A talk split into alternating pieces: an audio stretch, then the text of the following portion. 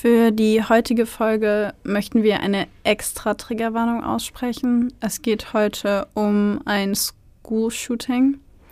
Und zwar um ein School-Shooting an einer Grundschule. Und ähm, es geht darum, dass mehrere Kinder dabei sterben. Und ähm, der Fall an sich einfach wirklich, wirklich sehr, sehr traurig ist. Also wenn ihr damit nicht so gut umgehen könnt oder wollt oder das einfach gerade, wenn es für euch zu viel ist, dann macht Pause, macht den Fall aus oder überspringt die heutige Folge. Ähm, wir sprechen zwar immer eine Triggerwarnung aus in der Intro, aber heute gilt sie besonders. Willkommen bei Blackbox, dem Psycrime Podcast. Euch erwartet ein True Crime Podcast mit der extra Portion Psychologie. Ich bin Maxi. Und ich bin Babsi. Und bei uns geht es um wahre Kriminalfälle und die psychologischen Hintergründe davon. Wir schauen uns an, warum psychisch kranke Straftäter tun, was sie tun, und wir erklären euch die psychischen Erkrankungen, die dahinter stehen. Einige unserer Fälle beinhalten ziemlich viel Gewalt, sowohl psychische, physische als auch mal sexuelle. Manchmal sind sie sehr detailreich beschrieben und oft auch nichts für schwache Nerven. Deswegen empfehle ich euch, auf eure Emotionen zu achten und sollte es euch zu viel werden, schaltet ihr besser ab. Wir haben euch gewarnt. Ab und zu passiert es auch, dass wir bei der Aufnahme lachen oder eine Bemerkung machen. Das ist nie respektlos gemeint. Das liegt eher daran, dass wir sehr tief in der Materie drinstecken und das alles mit Humor ab und zu mal ein bisschen auflockern. Also bitte nicht falsch verstehen. Wir haben in einer unserer letzten Folgen ja bereits über das Thema Amoklauf gesprochen. Heute wenden wir uns einer Unterform des Amoklauf zu, und zwar dem School Shooting. Wir haben euch in der Folge über Amokläufe, Amokläufe? Haben wir euch ja gesagt, dass das School Shooting eine Art Unterform davon ist. Und bevor wir uns tatsächlich ein School Shooting genauer anschauen, wollen wir uns noch mal ganz kurz angucken, was genau unterscheidet die beiden eigentlich. Genau, die Dinge, die School-Shooting und Amoklauf primär unterscheiden, sind ähm, die Tatsachen, dass bei Amokläufern häufig die Tötungsabsicht im Vordergrund steht. Menschen, die Täter beim School-Shooting sind, haben eher andere Gewalttaten im Fokus. Außerdem, wie der Begriff schon sagt, finden die Taten da eher im schulischen Kontext statt. Die Täter planen das alles sehr präzise und es sind meist junge Erwachsene, Kinder, Jugendliche, ehemalige Schüler. Dagegen bei Amokläufen sind es oft erwachsene Täter. Die Planung, da ist nicht so viel bekannt. Generell ist bei Amokläufen generell nicht so viel erforscht wie speziell bei School-Shootings. Und was auch noch so ein Special-Ding bei Amokläufen ist, ist, dass die grundsätzlich im öffentlichen Raum stattfinden können. Das muss dann nicht nur die Schule sein, sondern kann auch Einkaufszentren sein, Fußgängerzonen, Universitäten. Da ist es nicht begrenzt, im Gegensatz zum School-Shooting. Was die beiden Arten allerdings gemeinsam haben, sind zum einen, dass das Motiv im Zusammenhang mit dem Kontext steht, also dass äh, Amokläufe an einem Arbeitsplatz äh, stattfinden, weil das Motiv irgendetwas mit dem Arbeitsplatz zu tun hat, meistens, so wie das mit der Schule häufig bei School-Shootings auch ist. Es gibt keine politischen Gründe, es gibt keine religiösen Gründe. Der Täter ist meistens selber tot, entweder wird er erschossen oder begeht Suizid. Und das Ziel sowohl bei einem Amoklauf als auch bei einem School-Shooting ist ein möglichst hoher Schaden. Also hoher Schaden im Sinne von möglichst viel Gewalt an Menschen. Genau.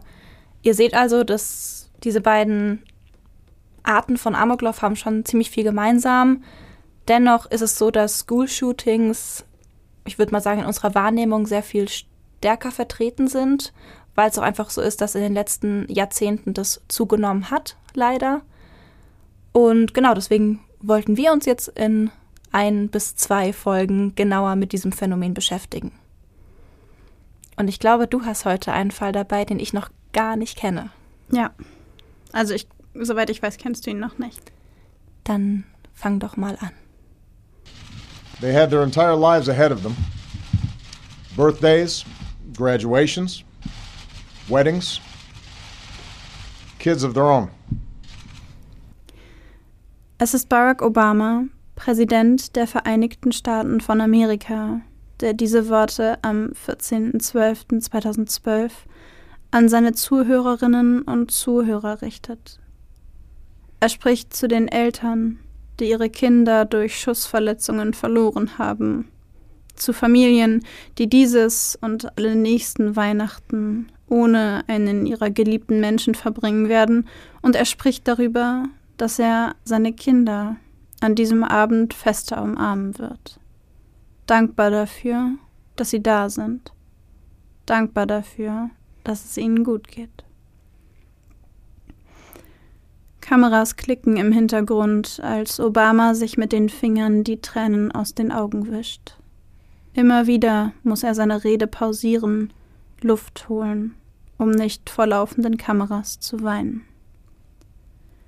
In den darauf folgenden Wochen und Monaten wird er als Reaktion auf die Geschehnisse alles daran setzen, das Waffengesetz in den USA zu verschärfen. Dass er damit im Kongress scheitern wird, wirkt unverständlich, wenn man die Ergebnisse betrachtet, die kurz vor Obamas Rede im Bundesstaat Connecticut geschehen sind. Newton, Sandy Hook, Connecticut, etwa 100 Kilometer nordöstlich von New York City entfernt. 36 Yogananda Street. Sucht man diese Adresse heute im Internet, blickt man auf eine Wohngegend.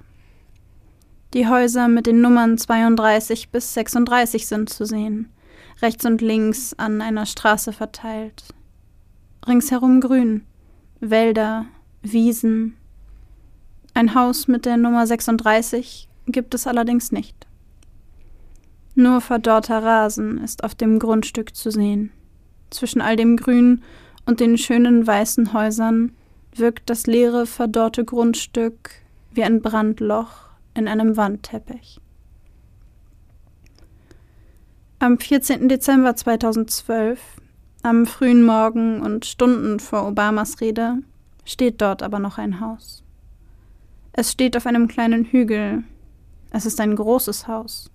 Außen herum verkleidet mit weißen Holzplanken, dunkelgrünen Fensterläden und einem grauen Dach. Ein kleiner Eingang mit Säulen rechts und links, über der Tür eine Girlande aus Tannenzweigen und roten Bändern. Weihnachtsdekoration. Eine gelbe Haustür. Hier lebt Nancy Lancer gemeinsam mit ihrem 20-jährigen Sohn Adam. Ihr vier Jahre älterer Sohn Ryan ist bereits ausgezogen. Nancy Lancer hat es nicht leicht gehabt in den letzten Jahren. Nach der Trennung von ihrem Mann und der Scheidung im Jahr 2008 kümmert sie sich allein um ihre beiden Söhne. Ihr Ex-Mann heiratet erneut und zieht fort.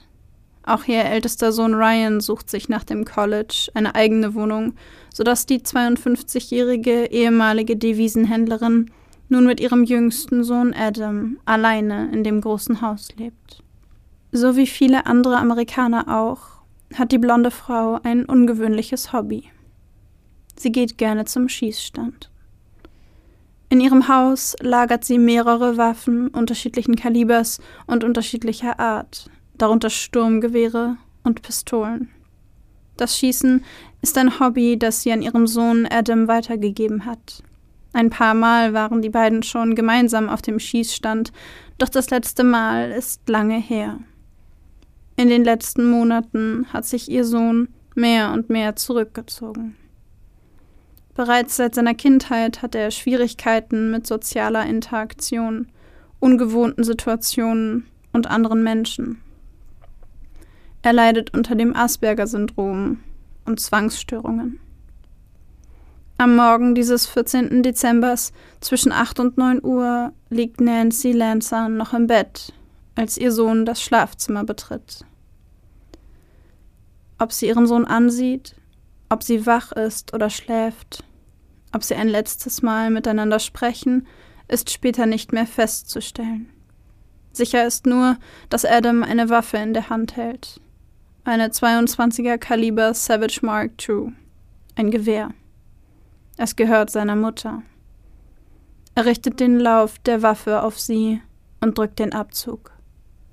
Mindestens vier Schüsse gibt der 20-Jährige ab. Mehrfach trifft er seine Mutter in den Kopf. Sie ist sofort tot. Dann lässt er die Waffe neben das Bett fallen, wendet sich ab und verlässt das Haus. Er steigt in den schwarzen Honda Civic, den seine Mutter ihm gekauft hat, und fährt etwa zehn Kilometer bis zur Sandy Hook Grundschule in Newton. Dort parkt er sein Auto im Parkverbot und betritt gegen 9.30 Uhr das Schulgelände. Bei sich trägt er ein Bushmaster Model XM15, ein halbautomatisches Gewehr, eine Glock 20 und eine Sig Sauer Pistole. Darüber hinaus hat er 300 Schuss Munition dabei. Da die Türen nach Schulbeginn bereits verschlossen sind, schießt Adam sich kurzerhand den Weg in die Schule frei.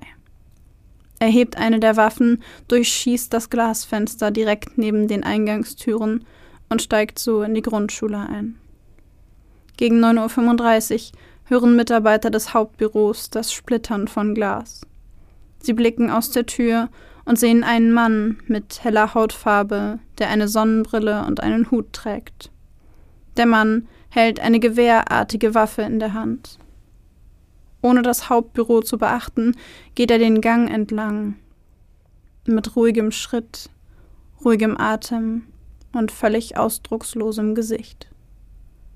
Er trägt eine hellgrüne Taschenweste über einem schwarzen, kurzärmeligen Polohemd und einem schwarzen T-Shirt, eine schwarze Cargo-Taschenhose, schwarze Socken, schwarze Turnschuhe, einen schwarzen Segeltuchgürtel und schwarze, fingerlose Handschuhe.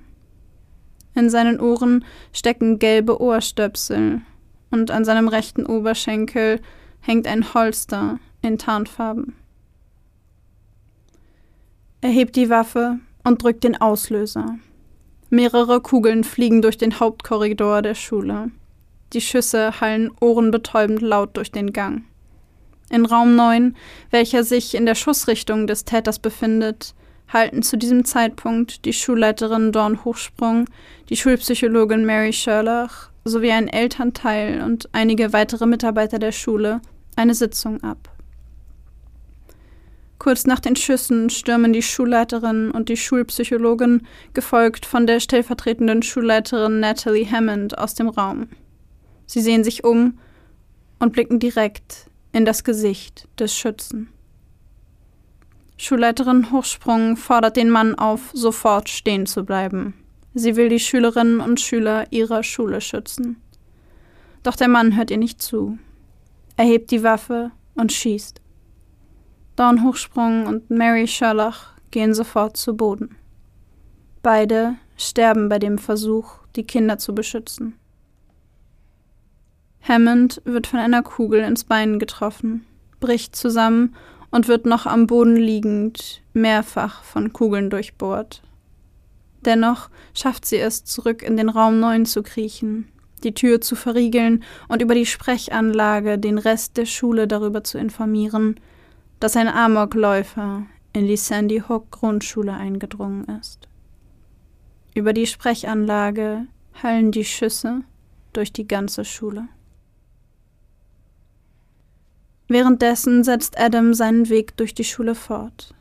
Er dringt in das Hauptbüro der Schule ein. Die Angestellten dort verstecken sich vor dem 20-Jährigen und haben Glück. Er verlässt das Büro in dem Glauben, es sei leer und begibt sich auf die Suche nach den Klassenräumen. Die Mitarbeiter rufen sofort die Polizei. Adam Lancer geht derweil in Richtung der Klassenzimmer 8 und 10. Überall in den Räumen der Schule spielen sich zu diesem Zeitpunkt dramatische Szenen ab. Panisch versuchen die Lehrkräfte, die Kinder zu verstecken, sie zu beschützen. Eine Lehrerin hält eine nicht verschließbare Tür zu um den Schützen am Eindringen zu hindern. Er schießt ihr in den Arm und ins Bein. Schützen kann sie die Kinder dennoch. Mary Ann Jacob, die Bibliothekarin der Schule, reagiert sofort. Sie versteckt ihre Schüler hinter einem Bücherregal. Als sie schließlich bemerkt, dass sich die Tür des Klassenzimmers nicht verriegeln lässt, wechselt sie das Versteck. Gemeinsam mit den Kindern verkriecht sie sich in einem Abstellraum. Die Tür verbarrikadiert sie mit einem Möbelstück. Da es in dem Abstellraum Stifte und Papier gibt, leitet sie die Kinder dazu an, Bilder zu malen. Sie möchte die Fünf- und Sechsjährigen vor den schrecklichen Geschehnissen und der Angst bewahren, möchte, dass sie sich still verhalten, damit der Amokläufer sie nicht findet. Caitlin Roig, ebenfalls Lehrerin der Grundschule, versteckt sich mit den Schülern und Schülerinnen in einem der Toilettenräume. Sie schließt die Tür ab, stellt ein Regal davor und schaltet das Licht aus. Mit knapp 15 Kindern sitzt sie so in der Dunkelheit. Einige der Kinder weinen, und die junge Frau versucht, die Kleinen zu beruhigen. Sie sagt ihnen, dass sie sie lieb hat und dass alles gut werden wird. Sie möchte, dass diese Worte und nicht die Schüsse auf dem Flur das Letzte sind, was die Kinder hören sollte der Amokläufer sich Zutritt verschaffen. Aber sie haben Glück. Adam Lancer findet sie nicht. Anders ist es bei den Kindern und Lehrern in Klassenzimmer 8. Adam Lancer verschafft sich Zutritt zum Klassenraum. Während er seine Waffe lädt, schreit ein sechsjähriger Junge seinen Mitschülern noch zu, sie sollten fliehen. Schnell.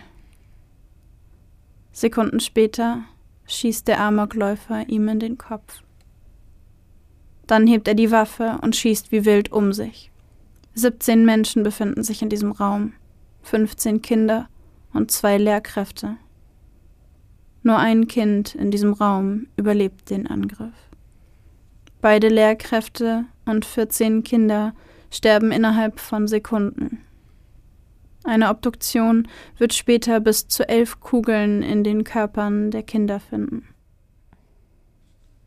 Kurze Zeit später verschafft sich der Täter auch Zutritt zu dem Klassenraum 10. Dort unterrichten Victoria Soto und Anne-Marie Murphy an diesem Tag ihre erste Klasse.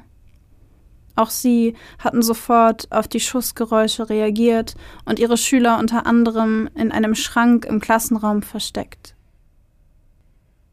Als der Attentäter im Raum steht, versichert Soto ihm, die Kinder seien in der Schulturnhalle. In diesem Moment kommen einige der Kinder jedoch aus ihren Verstecken gelaufen. Als der Täter das Gewehr hebt und auf die Kinder schießen will, wirft sich Soto dazwischen. Sie versucht die Kinder mit ihrem Körper zu schützen und stirbt noch am Ort des Geschehens an ihren Verletzungen.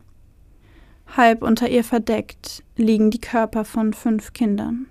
Vier sind bereits tot und eines wird Stunden später im Krankenhaus für tot erklärt. Um 9.41 Uhr, elf Minuten nach Beginn des Massakers, kommt die Polizei an der Schule an. Als Adam Lancer erfährt, dass die Polizei vor Ort ist, dreht er den Lauf der Pistole um, steckt ihn sich in den Mund und richtet sich selbst. Die Polizisten finden die Leiche des 20-Jährigen in Klassenraum 10. Währenddessen halten vor der Schule bereits die ersten Autos. Eltern bremsen mit quietschenden Reifen in panischer Angst um ihre Söhne, Töchter, Schwestern, Brüder und Freunde. Einige Kilometer von der Schule entfernt greift ein älterer Mann sechs Kinder in seinem Vorgarten auf. Sie sitzen in der Einfahrt und warten scheinbar auf etwas. Als der Mann hinausgeht und mit den Kindern spricht, erfährt er von dem schrecklichen Amoklauf, vor dem sie fliehen konnten. Er nimmt die Kinder mit in sein Haus, kocht ihnen heißen Kakao und ruft ihre Eltern an. Diese holen ihre vermissten und totgeglaubten Kinder überglücklich ab. Einige Stunden nachdem alle Kinder abgeholt wurden, klingelt eine weitere Frau an seiner Tür. Tränenüberströmt berichtet sie, sie habe gehört, er habe einige Kinder aufgenommen und sie wolle ihren Sohn abholen. Mit zitternder Stimme fragt sie, ob noch ein Junge bei ihm sei. Der ältere Mann bricht in Tränen aus, und die junge Frau hat nun die schreckliche Gewissheit, dass ihr sechsjähriger Sohn unter den 26 Opfern dieses Amoklaufes ist. Am Abend werden die Leichen der Opfer aus der Schule geborgen und die Angehörigen werden gebeten, sie zu identifizieren. Und noch in der Nacht werden die Leichen in der Kirche aufgebahrt. Robert Weiss, ein Pastor der Stadt, übernimmt einen Großteil der Beisetzungen. Noch in der Nacht nach der Tat geht er in die Kirche, um für die aufgebahrten Opfer zu beten. Als er die Kirche betritt, trifft er dort einen Polizeibeamten, der die Toten bewachen soll. Er sitzt auf einem Stuhl neben den Särgen und liest den toten Kindern Geschichten vor. Als der Pastor zu ihm tritt, bricht der Polizist in Tränen aus. Es sind Momente wie diese, die das Grauen und das unendliche Leid des Amoklaufs an der Sandy Hook Grundschule widerspiegeln. In den Tagen nach dem Amoklauf beginnt die Polizei damit, das Haus, in dem Nancy und Adam Lancer gelebt haben, auf den Kopf zu stellen. Sie befragen Nachbarn, Angehörige und Freunde der Familie. Sie finden heraus, dass Adam bereits seit etlichen Monaten keinen Kontakt mehr zu seinem Vater und seit Jahren keinen Kontakt mehr zu seinem Bruder hatte. Mit seiner Mutter hielt er den Kontakt nur über E-Mails und das, obwohl sie im selben Stockwerk desselben Einfamilienhauses lebten. Seine Zimmertür und die Fenster waren mit schwarzer Plastikplane zugeklebt. Er verließ kaum noch das Haus. Zahlreiche Waffen, Messer, Schwerter und Speere werden im Haus der Lancers gefunden. Darüber hinaus Medikamente, vor allem Codein, das Adam verschrieben worden war. Weiter finden Sie Texte und Zeitungsartikel über andere School-Shootings, teilweise noch aus dem 19. Jahrhundert, Bilder von blutüberströmten Leichen auf Adams Computer und jede Menge Computerspiele. Sie finden eine Unmenge an Informationen zum Columbine School Shooting. Nichts davon kann die Frage der Ermittler nach einem Motiv beantworten. Ehemalige Mitschüler beschreiben Adam als einen sehr zurückgezogenen, schüchternen, kontaktscheuen jungen Mann. Er sei stets höflich und überaus intelligent gewesen. Ein normaler Junge, nicht auffällig. Niemand von ihnen habe damit gerechnet, dass er zu so etwas fähig gewesen sei. Freunde der Familie und auch sein eigener Vater und Bruder malen ein anderes Bild. Adam habe sich in den letzten Monaten immer mehr zurückgezogen. Eine Woche vor der Tat habe seine Mutter sich einem Bekannten anvertraut. Sie habe das Gefühl gehabt, es gehe ihm schlechter und seine autistischen Symptome verschlimmerten sich. Auf die Frage, ob er traurig sei, wenn ihr etwas passieren würde, habe er Nein geantwortet. Ein Freund der Familie berichtete, die Mutter habe alles für ihren Sohn getan, der unter den Symptomen seines Asperger-Autismus sehr gelitten habe. Er sei sehr wählerisch in Bezug auf die Lebensmittel, die er aß, und deren Anordnung auf einem Teller im Verhältnis zu anderen Lebensmitteln auf dem Teller. Bestimmte Arten von Geschirr konnten nicht für bestimmte Speisen verwendet werden. Die Mutter kaufte für ihn ein und kochte nach seinen Wünschen. Niemals trank Adam Alkohol oder nahm Drogen, weder verschreibungspflichtige noch andere, und er hasste den Gedanken, etwas davon zu tun. Auch habe Nancy täglich Wäsche für ihn gewaschen, da Adam sich mehrmals am Tag umzog. Weiter berichtet er, niemand habe jemals das Zimmer des Jungen betreten dürfen. Auch Geburtstage, Weihnachten oder Feiertage habe man auf seinen Wunsch hin nicht gefeiert. Als der Bekannte bei der Mutter nachfragte, antwortete sie, er habe eben genaue Vorstellungen von den Dingen und habe keine Emotionen oder Gefühle. Unbemerkt von seiner Mutter spitzt sich die Situation in den Jahren ab 2010 jedoch immer weiter zu. Mehrere Einträge in Online-Foren zeigen Adams massive Begeisterung für Massenmorde, School-Shootings und Tötungsdelikte. In einigen Foren sowie in seinen privaten Einträgen sind aber Äußerungen zu lesen, die absonderlich erscheinen. Äußerungen, die so gar nicht in das Bild passen. So schreibt er, ich höre Schreie um mich herum. und ich hatte das überwältigende Gefühl, dass jemand hinter mir tot war. Überall sah ich Silhouetten von flackernden Menschen. In einem Forum namens Shocked Beyond Belief, ein Forum über Massenmorde und den Amoklauf an der Columbine High School, schrieb er weiter, wenn Geisteskrankheit den Endpunkt erreicht, passiert das. Eine Schießerei an einer Schule.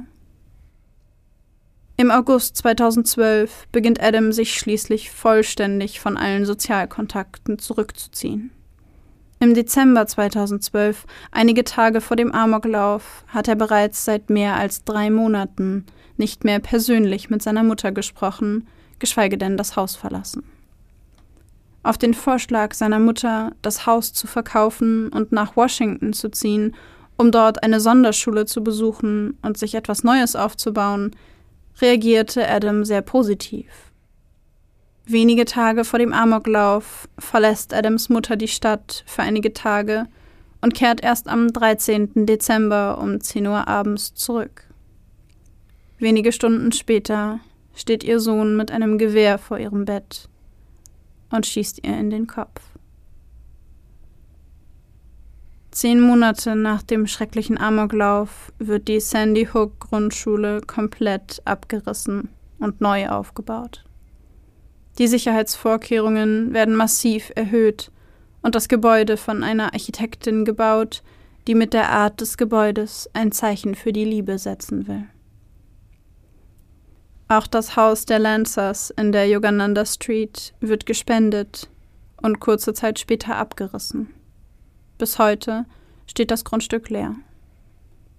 Warum Adam Lancer diese schrecklichen Taten beging, ob er zurechnungsfähig oder schwer erkrankt war, ob er wusste, was er tat, wird nie geklärt werden können.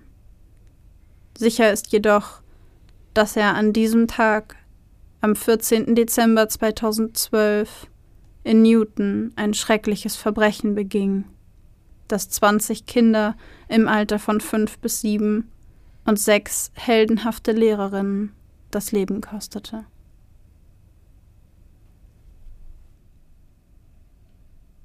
Ich kannte diesen Fall noch nicht und ich finde, das ist einer der schlimmsten. Für mich fühlt es sich an als einer der schlimmsten, die wir bisher gemacht haben.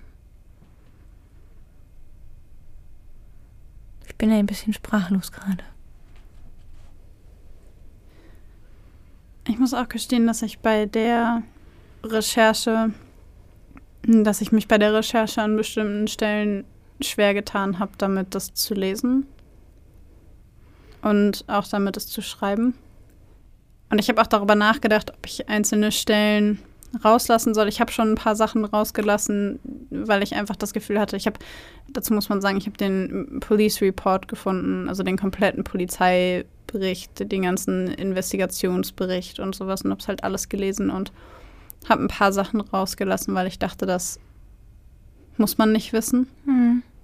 Und ähm, ein paar Sachen habe ich mit reingenommen, wie zum Beispiel die Szene mit der Mutter und dem Mann. Das war so schlimm. Und ich wollte einfach, ich hatte das Gefühl, dass ich das da reinschreiben muss, weil ich nicht wollte, dass es vergessen wird.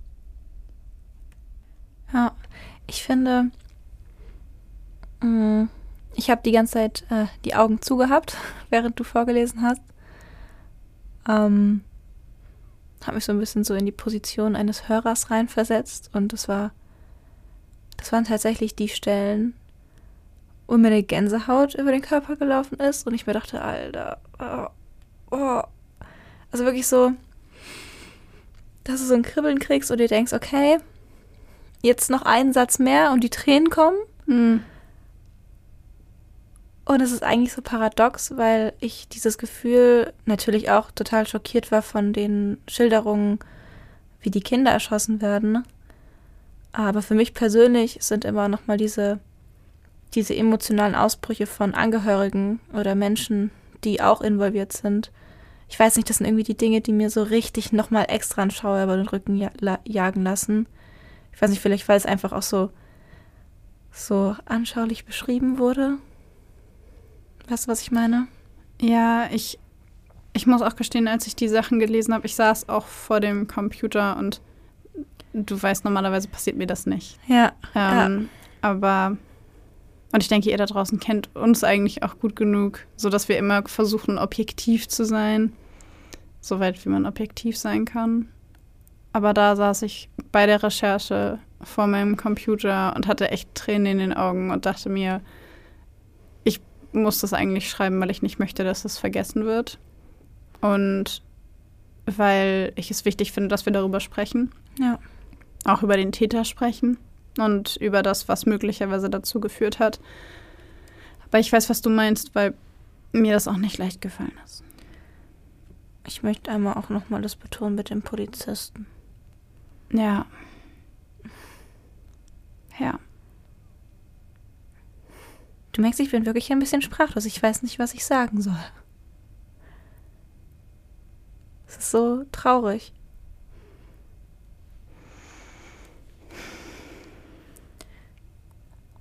Okay, ich würde sagen, wir verwandeln uns jetzt mal wieder in die einigermaßen professionellen Psychologinnen, die wir sonst sind, und gucken uns die Fakten oder die Hintergründe dazu an, weil ich glaube, dass wenn wir jetzt noch weiter darüber sprechen, fangen wir beide vielleicht noch an zu weinen. ja, ja, okay. Okay. Okay. Okay. Hast du, hast du Fragen zu dem Täter? Ich habe Unmengen an Fragen. Die erste Frage, die sich mir stellt, hat Asperger, hast du gesagt, hatte er, ne? Mhm. Was oder welche Rolle hat das dabei gespielt? Weißt du darüber was? Oh, gleich die erste Frage, die du mir stellst, ist äh, komplex zu beantworten. Oh, okay. Also, das Asperger-Syndrom hat bei ihm dazu geführt, dass er sozial ziemlich isoliert war. Sexualität war nicht so ein Thema, Freunde war irgendwie auch nicht so. Er hat sich sehr, sehr krass zurückgezogen und war darüber aber auch nicht so richtig glücklich. Mhm. Von daher hat es an seiner, an dieser Stelle auf jeden Fall eine massive Rolle gespielt. Also auch, dass er sich von seiner Mutter vollständig zurückgezogen hat, irgendwann.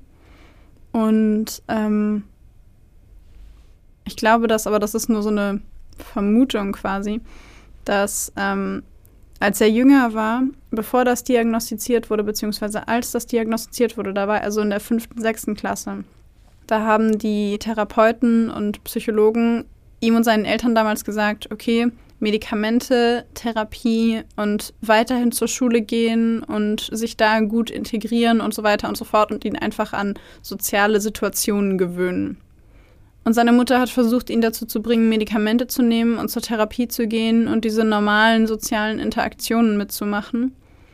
Und er hat sich gegen alles gesträubt und hat sich gewehrt und sich geweigert und war wütend auf seine Mutter. Und er hat irgendwann auf, ähm, in einem dieser Foren hat er geschrieben, jemanden oder Kinder in Zivilisation zwingen, im Grunde bedeutet, dass man sie geistig oder emotional vergewaltigt. Mhm. Und wenn man diese beiden Informationen zusammenpackt, dann könnte man vermuten, dass das Asperger-Syndrom bei ihm zumindest im sozialen Bereich sich stark ausgewirkt hat, aber auch dazu geführt hat, dass er sich immer gefühlt hat wie ein Sonderling, bei dem die Leute um ihn herum versuchen, ihn in ein bestimmtes Schema zu pressen, das sozial verträglicher ist als seine Asperger-Symptomatik. Mhm, das hat ihm nicht gefallen. Er wollte das überhaupt nicht. Ja. Er wollte die Medikamente nicht, die Therapien nicht und ähm, ja, hat irgendwann ähm, kurz nach dieser Therapie, nach diesem Therapieansatz auch immer häufiger sowas gesagt wie, ich verdiene weniger als der Rest der Welt, ich bin nichts wert. Ähm, also das hat auf jeden Fall was mit ihm gemacht. Mhm. Und ich glaube, von daher spielt es auf jeden Fall eine Rolle. Aber jetzt sind wir schon so ganz tief drin in der Frage, warum. Deswegen meinte ich, ah, die erste Frage ist gleich schon so. Sorry dafür, aber das war die erste, die mir tatsächlich in den Kopf kam am Anfang direkt. Ja, ja, alles gut. Also es sind auch nur Vermutungen. An ja. der Stelle würde ich gerne sagen, es sind wie immer nur Vermutungen. Ähm, die ähm, Theorien, die wir aufstellen dazu, warum, wieso, weshalb dieses oder jenes oder welches passiert ist, sind in keinem Fall Ferndiagnosen oder überhaupt Diagnosen, sondern einfach etwas, das wir recherchiert haben oder uns überlegt haben. An dieser Stelle würde ich einmal ganz kurz noch den Begriff des Asperger-Syndroms erklären. Wir haben bisher in keiner unserer Folgen das Asperger-Syndrom behandelt. Es wird aber in den nächsten Folgen noch ausführlicher kommen. Das Asperger-Syndrom, ganz kurz und knapp erklärt, ist eine Variante des Autismus und wird zu ähm, Störungen der neuronalen Entwicklung gezählt. Und Merkmale sind, wie du gerade schon auch ähm, bei Adam erwähnt hast, Schwierigkeiten in der sozialen Interaktion und Kommunikation, Unterschiede bei der Wahrnehmung und auch eine andere Reizverarbeitung, als wir sie haben. Und außerdem, was auch bei Menschen mit generell Autismus oft auffällt, sind außergewöhnliche Interessen und Begabungen. Einmal so ganz kurz und knapp. Wie gesagt, genauer werden wir das noch in einer der nächsten Folgen besprechen. Was ganz spannend ist bei, ähm, bei Adam, oder spannend war bei Adam, ist, dass man sich im Nachhinein darüber unterhalten hat, da würde ich gerne später noch mit dir darüber diskutieren, ähm, ob sein Asperger-Syndrom eigentlich eine Schizophrenie maskiert hat. Spannend, okay. Die Theorie steht nämlich im Raum, die haben ähm, Psychologen, Psychiater, aber auch die Polizei und sein eigener Vater im Nachhinein in den Raum gestellt, dass er möglicherweise nie das Asperger-Syndrom hatte, sondern einfach immer psychotisch war. Dann immer? Durchgehend. Ja. Das heißt eine jahrelange Psychose. Ja. Dafür, okay. dafür gibt es Indika also es gibt Hinweise darauf. Aha. Ähm, es gibt aber auch Hinweise, die dagegen sprechen. Hm, ja gut, theoretisch ist es ja möglich. Ja, also das würde ich gerne später mit dir noch ja, genauer diskutieren. Aber stell mir gerne erst noch deine Fragen, wenn du noch welche hast. Ja, du hast ja gerade noch gesagt, dass er ähm, sozial nicht sehr stark vernetzt war mhm. und ähm, dass er auch sich immer wie so ein Sonderling gefühlt hat. Wurde er denn gemobbt? Das hört man ja immer wieder bei School-Shootings, bei Tätern davon. Mhm. Sehr, sehr wichtige Frage. In der Schule haben einige seiner Mitschüler gesagt, dass er gemobbt wurde. Seine Eltern haben gesagt, dass sie es vermuten. Viele andere Mitschüler haben gesagt, dass das nicht der Fall war. Die Lehrer haben gesagt, das war nicht der Fall. Also es gibt ganz äh, ambivalente Meinungen dazu. Die einen sagen, ja, er wurde gemobbt und die anderen sagen, da sei nie was gewesen. Und er sei eigentlich ganz gut integriert gewesen bis zu dem Zeitpunkt, wo man bei ihm Autismus diagnostiziert hat. Mhm. Okay. Die Frage habe ich mir nämlich jetzt gestellt, ähm, weil ich bei der Recherche generell zum Thema School Shooting eine Analyse des Secret Service gefunden habe, wo ähm, rauskam, dass tatsächlich 71 Prozent aller Täter vor der Tat durch ihre Mitschüler erniedrigt, bedroht, attackiert, gemobbt wurden. Das aber komischerweise bei nur rund 19 Prozent der School-Shooting-Fälle, wo man es natürlich dann überhaupt noch eruieren konnte, als Motiv genannt wurde. Das heißt, es wurde dann am Ende in dieser Analyse so interpretiert, dass Mobbing zwar ein Risikofaktor darstellt, aber in den wenigsten Fällen das Motiv. Das ist spannend.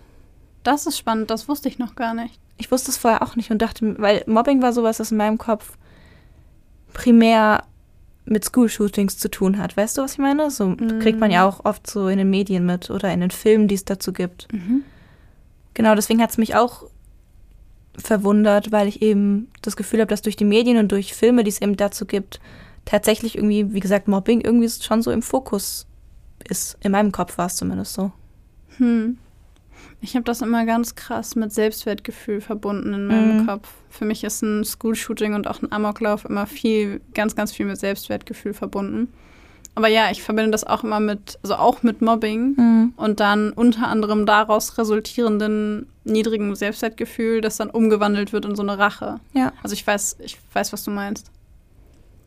An dieser Stelle war es allerdings höchstwahrscheinlich nicht ähm, nicht der Fall, weil er gar nicht sicher gemobbt worden ist. Und ähm, er zwar selber auf der Grundschule war, allerdings bereits vor seiner Asperger-Diagnose, also ähm, halt nur über seine Grundschulzeit. Und seine Mutter hat da selber auch freiwillig gearbeitet, weil man, also die Frage, die man sich stellen kann, ist natürlich, warum tötet er seine Mutter? Fährt dann zur Grundschule und tötet in der Grundschule Kinder. Und seine Mutter hätte man denken können, ist die Verbindung dazwischen, weil sie vielleicht auch Lehrerin ist und er vielleicht eifersüchtig gewesen ist auf die Kinder in der Grundschule, aber seine Mutter hat da erst viel später gearbeitet. Also sehr viel später, als Adam schon Student gewesen ist. Beziehungsweise in die, Ober, in die obere Schule gegangen ist. Und er selber war da eben äh, zur Grundschulzeit. Mhm. Und er hat immer gesagt, dass er die Grundschule geliebt hat. Dass er die Zeit da unfassbar genossen hat und dass er sehr glücklich da gewesen ist. Dann ist es trotzdem die Schule, an der er diese Tat verübt. Ja. Gab es denn irgendeine Erklärung, warum er die Mutter getötet hat? Ja. Also es gibt so Vermutungen. Ähm, es gab Hinweise darauf, dass sie jahrelang immer wieder auf Reisen gegangen ist. Und ohne ihn, weil er aufgrund seiner Asperger-Symptomatik nicht mit wollte, beziehungsweise nicht mit konnte. Und es gibt so die Theorie, dass er das egoistisch fand. Ich persönlich finde die Theorie ein bisschen schwierig, weil ich mir denke, irgendwie erklärt das für mich nicht ganz, warum er dann auch noch zur Schule fährt.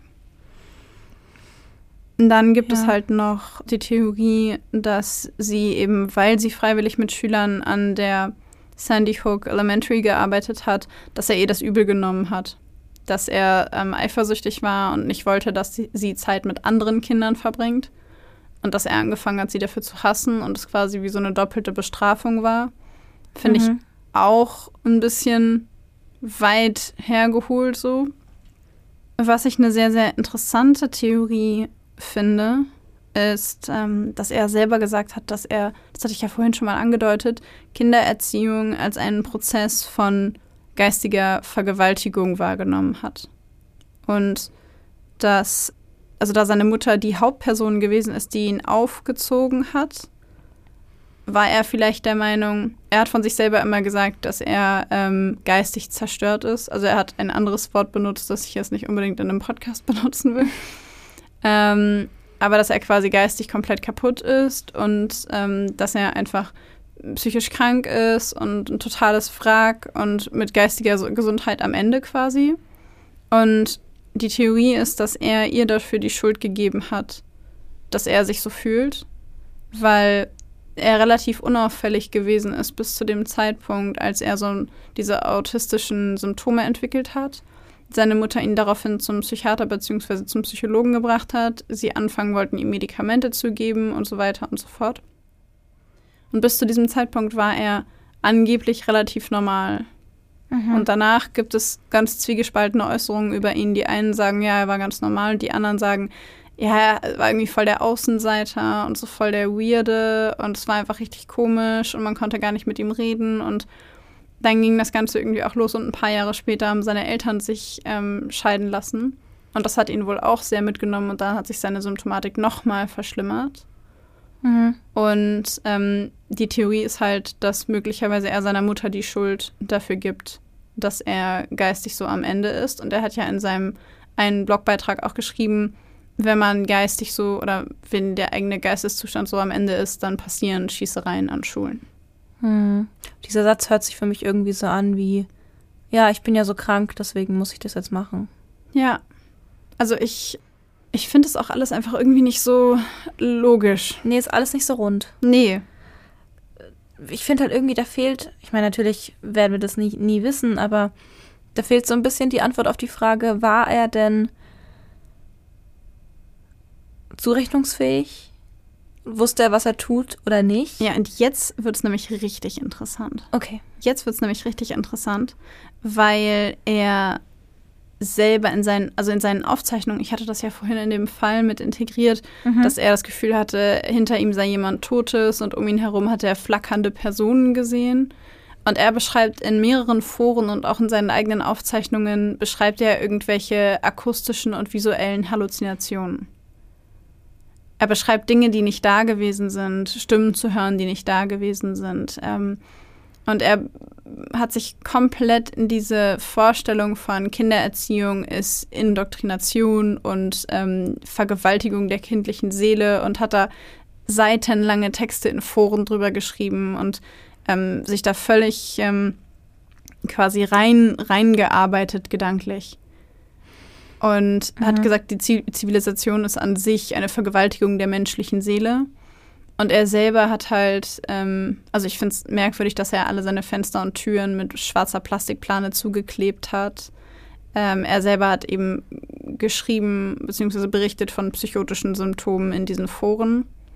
Und ähm, wenn man vermutet, dass äh, möglicherweise er nicht nur Halluzinationen hatte, sondern auch Wahnvorstellungen und Wahngedanken, dann könnte man vermuten, dass seine Wahngedanken etwas damit zu tun hatten, mit diesem Kindererziehung ist ähm, Vergewaltigung von Kindern und so weiter und so fort und dass er dann quasi diese psychotische Wahnvorstellung hatte, seine Mutter hätte das mit ihm getan und er müsste die Kinder in diesem Alter davor schützen, dass es ihnen auch passiert, weil sie waren alle jünger als er zu dem Zeitpunkt, als er diagnostiziert wurde. Hm. Zwei Jahre nach der Schule wurde er diagnostiziert.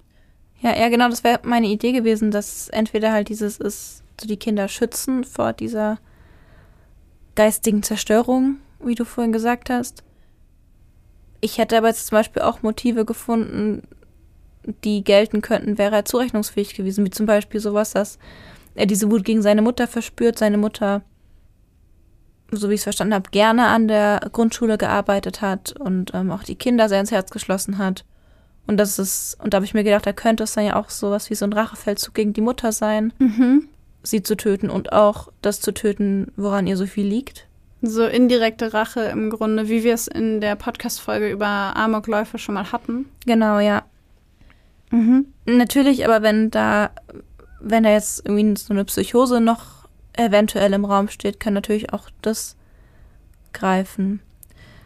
Du meinst also dann, dass die Vorstellung, dass Eltern ihre Kinder geistig zerstören und indoktrinieren, dass Kindererziehung an sich so ein, so ein korruptes Konstrukt, sag ich mal, ist, dass das dann die wahren Ideen Vielleicht. bildet. Mhm. Und dass seine Mutter hat an der Schule gearbeitet und dass er vielleicht wahrgenommen hat, dass sie das mit ihm gemacht hat. Mhm. Und das sei jetzt mal so dahingestellt, ob das eine Wahnvorstellung ist oder ob er das in irgendeiner absurden Realität tatsächlich so empfunden hat, dass äh, sie das mit ihm gemacht hat und sie danach in dieser Schule gearbeitet hat, wo genau das gleiche mit anderen Kindern gemacht wurde. Ja.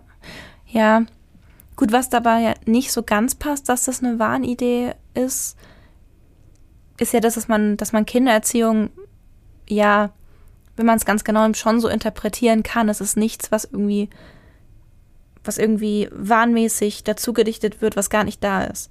Sondern er interpretiert ja die Einflussnahme von Eltern auf ihre Kinder als eine Indoktrination und ähm, die zum Beispiel auch Maßregelungen von Eltern als eine, was hast du gesagt, geistige Vergewaltigung oder sowas. Ja. Genau. Und ähm, das sind ja jetzt, da habe ich jetzt keine Dinge gehört, die dazu gedichtet wurden, sondern einfach Dinge, die ganz seltsam, abstrus, grausam interpretiert werden. Mhm. Und da frage ich mich, ob das dann nicht vielleicht eher sowas wie eine andere Art der Wahrnehmung sein kann, was dann wieder Asperger sein könnte. Vielleicht. Hm. Vielleicht. Das war eben äh, die Diskussion, die es gab, dieses, äh, ist es eine durch Asperger-Syndrom maskierte Schizophrenie oder ist es tatsächlich eine heftige, ausgeprägte Form von Asperger, die sich in so emotionalen beziehungsweise vermeintlich rationalen ähm, ja, Entscheidungen zeigt. Er hat selber in einem Forum geschrieben, er könnte mit seiner Mutter eigentlich nicht zusammenleben, weil sie nicht rational denken kann. Was ich dann wieder weit aus dem Fenster gelehnt finden würde für jemanden, der psychotisch ist. Allerdings weiß jemand, der psychotisch ist, ja nicht, dass er psychotisch ist. Wie war er denn sonst sowas? Ist irgendwie eine Unorganisiertheit zu erkennen? Irgendeine Zerfahrenheit? Gab es da irgendwas in die Richtung? Verrückterweise eigentlich eher das Gegenteil. Weil er selber. Ja, ja, und das, das finde ich so schwierig, weil, weil es übertrieben war. Er hat sich mehrmals am Tag umgezogen. Niemand durfte in sein Zimmer gehen, niemand durfte da irgendwas angucken, niemand durfte an seinen Rechner. Weihnachten, Geburtstage, Feiertage war alles kulturelle Indoktrination, alles irgendwelche ähm, Vergewaltigung der Seele, Vergewaltigung des Geistes. Schule ist eine Vergewaltigung. Die komplette Zivilisation, alle Bräuche, alles, was damit zu tun hat, war für ihn die Vergewaltigung des Geistes. Hm.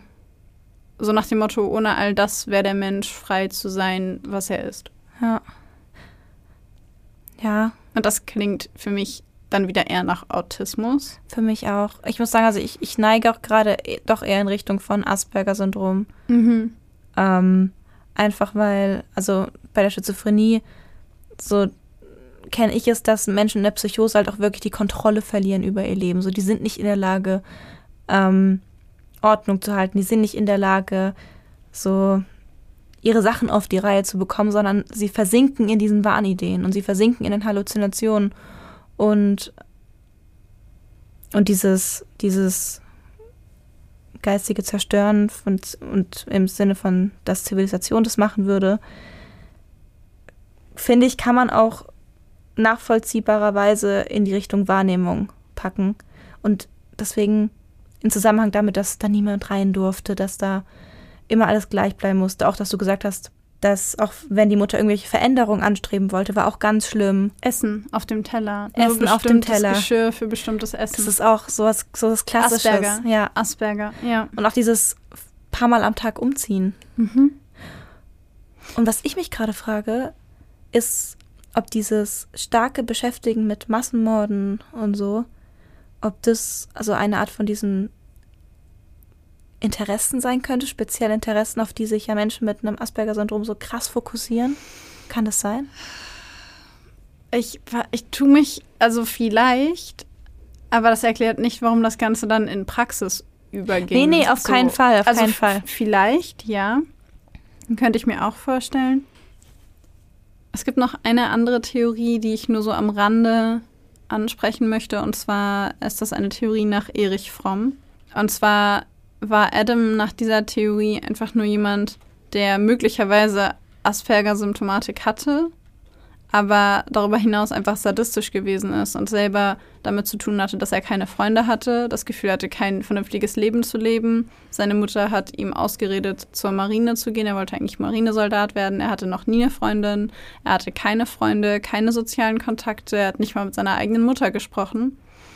Und dass er selber ja auch in der Schule gesagt hat, ich habe das Gefühl, ich habe weniger verdient als alle anderen und ich bin nichts wert und ich halte, halte nicht viel von mir selbst, dass das dazu geführt hat, dass er ein einziges Mal Macht haben wollte, über die, über die er vorher keine Macht hatte und die Macht über ihn hatten. Also dass er sich einmal fühlen wollte wie Gott.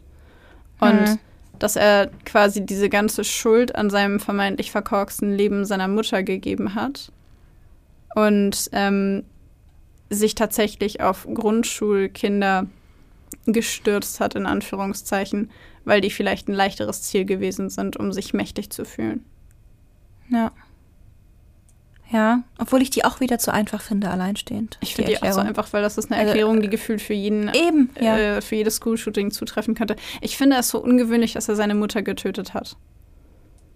Ja, irgendeine Rolle muss sie auf jeden Fall gespielt haben. Ja.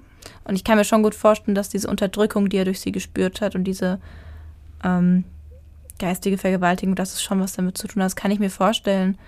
Aber ich finde irgendwie, dass weder die Erkrankung vom Asperger-Syndrom oder eventuell eine dauerhafte Psychose erklärt, warum es dann zu der Tat an sich gekommen ist, also vollumfänglich, noch jetzt diese Theorie von Erich Fromm. Weil, wie du sagst, die ist, die ist halt einfach zu generalisierend. Ja. So, das kann man auf alle anwenden. Finde ich auch. Ich finde auch, ähm, also er wurde, als er diagnostiziert wurde, wurden so viele Symptome an ihm festgestellt, ähm, bei denen ich dachte, dass das, dass das passt. Also sie haben halt gesagt, dass es ihm massiv an Empathie mangelt, er super starre Denkprozesse hat, dass überraschenderweise sein Gesamt-IQ, ich glaube, das ist ein Vorurteil, dass Asperger, ähm, also Menschen mit Asperger-Syndrom häufig sehr intelligent sind. Sein Gesamt-IQ war nämlich durchschnittlich. Ähm, und er hatte, also er konnte Tests, bei denen man Gegenstände berühren muss, nicht durchführen, weil er keine anderen Gegenstände anfassen konnte. Also es ging einfach nicht. Er hatte Mhm. da irgendwie. Und ähm, was sie halt auch diagnostiziert haben, ist eine tiefgreifende Entwicklungsstörung. Einfach ganz, äh, ganz allgemein. Eine Zwangsstörung und eben einfach allgemein Probleme damit, andere Dinge anzufassen, sich Menschen zu nähern.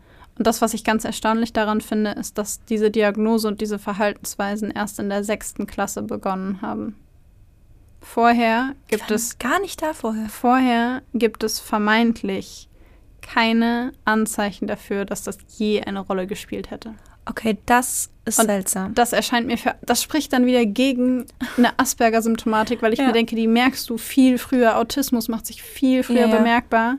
Aber sie haben halt, also vorher war alles, was irgendwie ähm, auffällig war, ist, dass er sich nicht immer auf ein Gespräch eingelassen hat. Wenn ihn jemand direkt angesprochen hat, hat er die Person aber auch nicht ignoriert. War ruhig, zurückhaltend, hatte aber sehr gute Ideen beim kreativen Schreiben zum Beispiel, was dann eigentlich wieder gar nicht zu diesem vermeintlich logischen passt. Er mochte keinen Sport und äh, wurde eigentlich auch nicht gehänselt, war ein eher durchschnittlicher Schüler, Einsen, Zweien, Dreien, hat seine Hausaufgaben immer gemacht, es gab keinen Ärger. Und bis zur sechsten Klasse hatte er immer mindestens einen Freund. Ich hänge gerade immer noch bei dem, dass es erst mit sechs Jahren Symptome gab, beziehungsweise In Symptome, der die sechsten aufge Klasse. Äh, Noch sechste später. Klasse. Ja. Das heißt, wie alt ist man da? Zwölf? Elf, zwölf, Elf, irgendwie zwölf. sowas, ja, ich glaube. Ich meine, das ist ja eine Störung der neuronalen Entwicklung. Und es ist ja, also es gibt ja schon Kinder, die halt irgendwie den Eltern irgendwie merkwürdig vorkommen, aber jetzt noch nichts, ähm, noch nicht wirklich eine Symptomatik da ist. Und dann ab irgendeinem Alter ist eben diese neuronale Störung der Entwicklung so auffällig, dass es dann eben diagnostiziert werden kann. Ich weiß ehrlich gesagt gerade aber nicht, ob das auch erst mit zwölf, ob die neuronale Entwicklung auch erst so bis zum Alter von zwölf einigermaßen, ich sag's mal Anführungszeichen, normal laufen kann. Und ab da dann stockt und erst ab da dann die Symptome sichtbar werden. Weißt du, was ich, meine? Ich dachte eigentlich auch, dass es früher losgeht, weil Autismus merkst du auf jeden Fall früher. ja. Und, und an der Stelle dachte ich dann wieder, okay, vielleicht keine paranoide Schizophrenie, aber vielleicht trotzdem eine Schizophrenie. Oder es wurde von den Eltern vielleicht einfach immer anders interpretiert. Aber in der Schule hat auch keiner was gemerkt. Ja, okay. Hm. Ich weiß nicht. Am Ende erscheint mir auf jeden Fall, ob jetzt aufgrund der Asperger-Symptomatik oder aufgrund einer möglichen Wahnvorstellung oder Psychose, erscheint mir auf jeden Fall am wahrscheinlichsten, dass es irgendwie darum ging, ähm, mit der Gesellschaft und der vermeintlichen Vergewaltigung des Geistes durch Zivilisation. Ehrlich gesagt finde ich das ziemlich abgedreht. Voll. Also Also- total abgedreht. nachvollziehbar. Das wäre sowas, wo ich mich, ähm, worüber ich mich abends um elf oder halb zwölf bei anderthalb Flaschen Wein mit jemandem drüber unterhalten würde, ob, ob das so ist, also ob Zivilisation so beschrieben werden kann. Aber sein Weltbild danach auszurichten, finde ich schon extrem. Und da weiß ich einfach nicht, ich kann es mir einfach nicht endgültig erklären, wo das herkam. Und welche Frage ich mir vor allen Dingen nicht erklären kann, ist, wo kam diese Gewaltbereitschaft her? Ja. Ja, ich glaube, das werden wir auch nicht mehr herausfinden. Wahrscheinlich nicht. Bei dem, was du gerade noch so über Adam gesagt hast, sind mir noch so ein paar Vorannahmen oder Vorurteile eingefallen, die so in Zusammenhang mit Tätern bei School-Shootings bestehen, die auch bei mir bestanden vor der Recherche. Und ich würde die gerade gerne mal einmal noch erwähnen, weil ich die super spannend fand. Und zwar ist die erste Annahme, so eine allgemeine Annahme, die aber eigentlich total falsch ist, nämlich die, dass Täter bei School-Shootings keine Freunde haben. Das ist ja was, auch was, was du gesagt hast. Er hatte wenig Freunde, hatte aber bis zur se sechsten Klasse mindestens einen. Und es ist tatsächlich so, dass es nicht was ist, was dauerhaft bei allen Tätern vorhanden ist, dass sie total sozial isoliert sind. Ist tatsächlich so, dass von 41 Tätern in den USA nur 12 Prozent ohne Freunde waren. 41 Prozent pflegten regelmäßigen Umgang mit anderen Schülern und galten halt selbst als so durchschnittlich, nicht auffällig, hatten, waren gut vernetzt und ähm, fast die Hälfte davon war auch so in schulische Aktivitäten eingebunden. Also Es waren Verrückt. Kinder, die schon gut eingebunden waren. Verrückt. Was aufgefallen ist, ist, dass sie oft Freunde hatten, die jünger sind als sie selbst und Freunde, die sich selbst als Außenseiter gesehen haben. Mhm. Genau, aber trotzdem fand Hm. ich's fand ich's überraschend, weil ich auch dachte, so die da sind keine Freunde, da ist kein sozialer Halt und irgendwie ist er aber doch da bei vielen. Ja, das hätte ich auch nicht gedacht.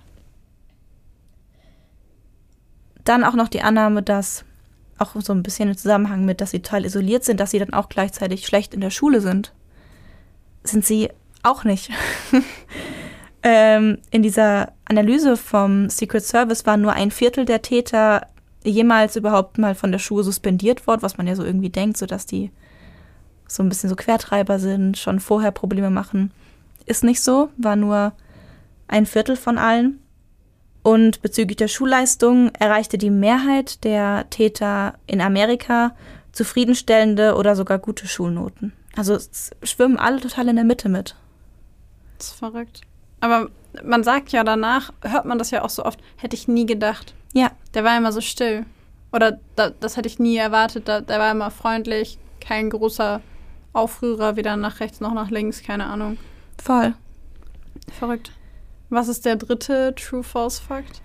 Der dritte ist, den hast du jetzt am Ende nicht mehr erwähnt, aber der ist mir aufgefallen, während du den Fall vorgelesen hast. Und zwar hast du erwähnt, dass er sehr viele Gewaltcomputerspiele hatte. Ah, das Thema Ah. mit den Computerspielen. Er hatte viele Computerspiele, nicht Ah. viele Gewaltcomputerspiele. Okay, guck, das habe ich jetzt schon reininterpretiert. Siehst du, so schnell kann es bin auch nicht frei von den Vorurteilen. Ja, ja. ja wer ist schon frei von Schuld? Ist so. genau, und ich habe schon die Kommentare gesehen, ob diese Gewalt. Guck, jetzt sage ich schon wieder. Ob diese Spiele was mit äh, der Tat an sich zu tun haben können. Und es war mir sehr wichtig, dass wir das in unseren Folgen thematisieren.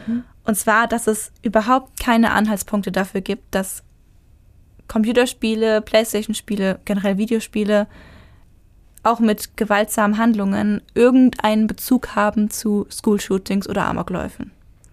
Das konnte ich mir aber auch nicht vorstellen. Ich glaube, wenn du eine, ein übermäßiges Interesse und ein Gewaltpotenzial hast, dann wirst du das auch haben ohne diese Computerspiele. Und wenn du das nicht hast, werden die Computerspiele aus dir keinen anderen Menschen machen. Genau. Ja. Bei den analysierten Tätern war es so, dass 12% Computerspiele gespielt haben. Und 12% ist halt, Wahrscheinlich der normale Durchschnitt der Gesellschaft. ja, ich würde jetzt mal sagen, keine signifikante Menge davon. Nee. Nee. Nee, finde ich auch nicht. Und das wollte ich unbedingt noch erwähnt haben. Ja, das ist auch echt wichtig. Ich glaube, das ist auch, das kommt ja auch sehr, sehr oft in den Medien. So Gewalttäter, bla bla, auf dem Computer Ballerspiele gefunden. Und dann geht die Diskussion wieder los. Sollen wir es verbieten? Sollen wir irgendwie die, weiß ich nicht, die Altersbegrenzung noch weiter nach Mhm. oben packen oder sowas? Dabei Ja. gibt es ja schon so viele Studien, die da sagen, das hat, ist kein Zusammenhang, da ist keine Kausalität da. Ja, aber die Debatte kommt trotzdem immer Ja. wieder. Ja, ich glaube, ähm, dass der School Shooter von der Sandy Hook Elementary School in sehr, sehr, sehr vieler Hinsicht ein Ausnahmefall gewesen ist. Ja. Ja, ein Ausnahmefall gewesen ist. Was auch besonders ungewöhnlich an ihm ist, dass er über 18 war. Weil normalerweise sind das sind School Shooter Schüler, die noch zur Schule gehen oder erst ein Jahr oder so aus der Schule raus sind. Und er war über 18, war schon sehr, sehr lange aus der Grundschule raus. Und man nennt das dann übrigens auch Aberrant Adult School Shooters, weil der Täter über 18 Jahre alt war und eine Schule angegriffen hat, zu der er keine aktuelle oder kürzliche Verbindung hatte. Und das ist eigentlich eher ungewöhnlich, weil man unterscheidet die Aberrant Adult School Shooters von College-Shootern und Sekundarschul-Shootern, weil die Täter in den Kategorien haben aktuelle oder kürzlich erfolgte Verbindungen zu den Schulen. Und das fand ich sehr, sehr interessant. Nach Langman oder Längenman haben alle abnormen, erwachsenen Amokläufer eine Psychose. Es gibt laut diesem Wissenschaftler keinen Amokläufer, keinen School-Shooter, der keine Psychose hat in dem Alter. Ich finde das eine sehr schwierige Aussage, das so potenziell, also so, so grundsätzlich äh, und grundlegend für alle zu sagen. Ähm, fand das aber einfach nochmal ganz interessant. Ich wollte das einfach nochmal so ein bisschen wie so Öl ins Feuer kippen, weißt du? Ja, ich meine, wir vermuten ja eher, dass es wirklich Asperger war. Das heißt, dann würde Adam da total rausfallen, weil er einer wäre ohne Psychose. Ja. Wenn Also der ich- kein ist. Ich glaube, ganz, ganz prinzipiell ist er ähm, eine sehr ungewöhnliche Persönlichkeit. Schon grundlegend ungewöhnlich, wenn man sich ähm, sein Leben und seine Lebensumstände anschaut. Ähm, aber nochmal ungewöhnlicher, auch unter School-Shootern, ein ungewöhnlicher Täter. Ja. Genau. Und am Ende ähm, ähnelte er anderen School-Shootern eigentlich nur darin, dass er sozial isoliert war, wo du ja gerade schon gesagt hast, das ist bei vielen gar nicht so. Ähm, und darin, dass er halt selber von sich das Gefühl hatte, dass er in seinem Leben versagt hat. Aber ich glaube, am Ende des Tages, ähm, aber deswegen fand ich diesen Fall auch so interessant. Ja. Weil ich noch nie vorher von einem ähm, School-Shooter oder Amokläufer gehört habe, der unter dem Asperger-Syndrom ähm, beziehungsweise ja, einer dieser Unterform von Autismus gelitten hat. Und zum anderen, weil ich ähm, es wichtig fand, dass man immer wieder an die Lehrerinnen und an die Schüler erinnert, weil die Lehrerinnen, die sind in den USA so unglaublich geehrt worden dafür, dass sie sich für ihre Schüler und Schülerinnen eingesetzt haben. Und ich fand es irgendwie wichtig, darüber nochmal zu sprechen. Ja. Und ja. Voll. Ich würde Dann- sagen, Schließen wir diese traurige Folge für heute ab. ja. Wenn ihr uns noch irgendwas dazu sagen wollt, vielleicht was ihr noch für Vermutungen oder Ideen habt, weil ich finde den, den Fall sehr, sehr traurig und den Täter sehr, sehr verwirrend. Ja. Also wenn ihr noch Ideen habt ähm, oder Gedanken habt dazu, dann teilt sie uns gerne. Ihr kennt das Spiel auf Instagram, Blackbox der Podcast. Oder per E-Mail an blackboxderpodcast.gmail.com.